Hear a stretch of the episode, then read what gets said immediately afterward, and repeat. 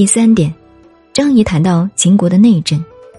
张仪说：“然后，秦国的权臣当政的时候，内政上兵力用得太过分，想用一国的兵力完成两国的事，于是服兵役的人终身奔波于外，国内的工商业衰落了，农村破产，这是第三点的错误。接着指出秦国的谋臣太差劲。赵氏是现代河北、山西一带靠北面的地方。”在当时是中央之国，杂民之所居。这个问题很大，讲到历史要特别提出来研究的。杂民所居的地方，政治上很成问题。如历史上，自汉朝以后，有一个魏晋南北朝，这时都是外来的民族。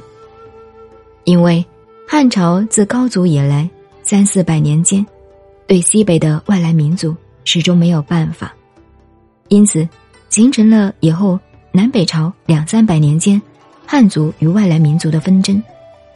到了唐代的时候，唐太宗那么了不起的人，对于边疆问题都没有办法解决。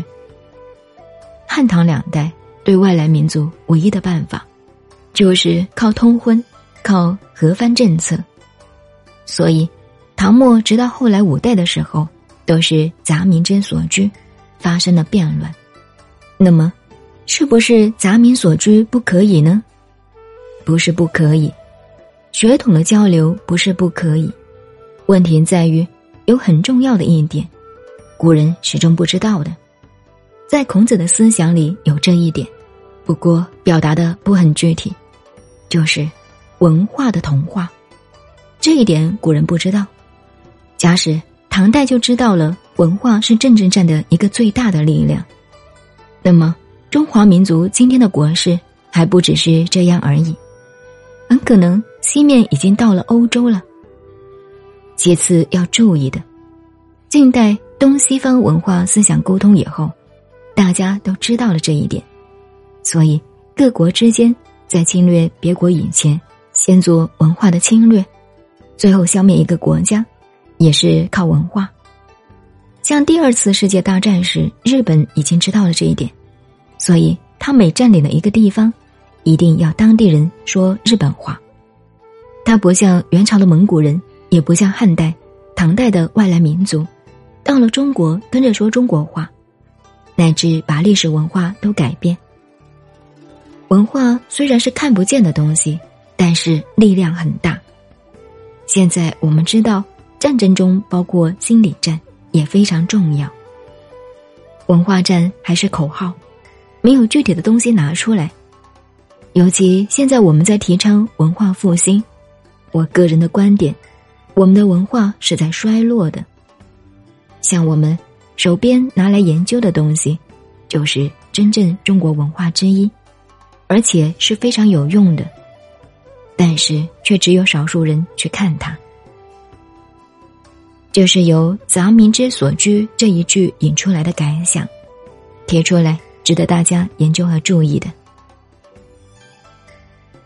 张仪在当时讲到“杂民之所居”的地方，其名轻而难用，这句话又引起我另外一个感想，希望大家要读一本书，《读史方舆纪要》，里面对每一个省、每一个地方的民风习俗讲得很清楚。山川形势、风俗产物都很详尽，现在也没有脱离这个范围，很值得注意。在政治作战、心理作战、文化作战上，非常值得参考。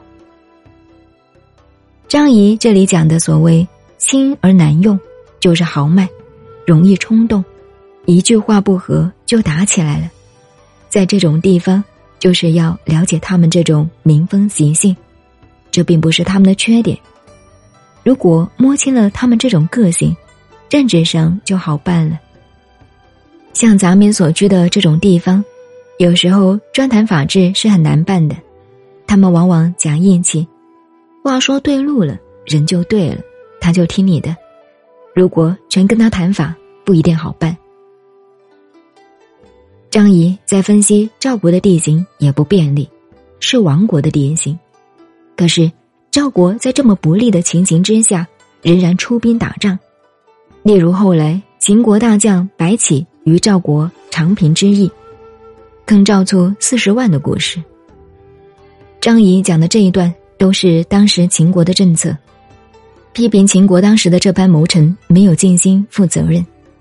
他继续批评，结论说到外面的人，看你们内在的谋臣，外在的兵力，到底有多大力量，都看得清清楚楚。现在，你国内是这样的情势，而各国又联合起来，你秦王应该多多考虑了。然后，张仪提出建议，先以武王伐纣的历史经验来做比方，说动秦惠王，最后的结论。竟以自己的头颅来坚定秦惠王的信心，可见他的会说话，也可见他用心之深和求信之极了。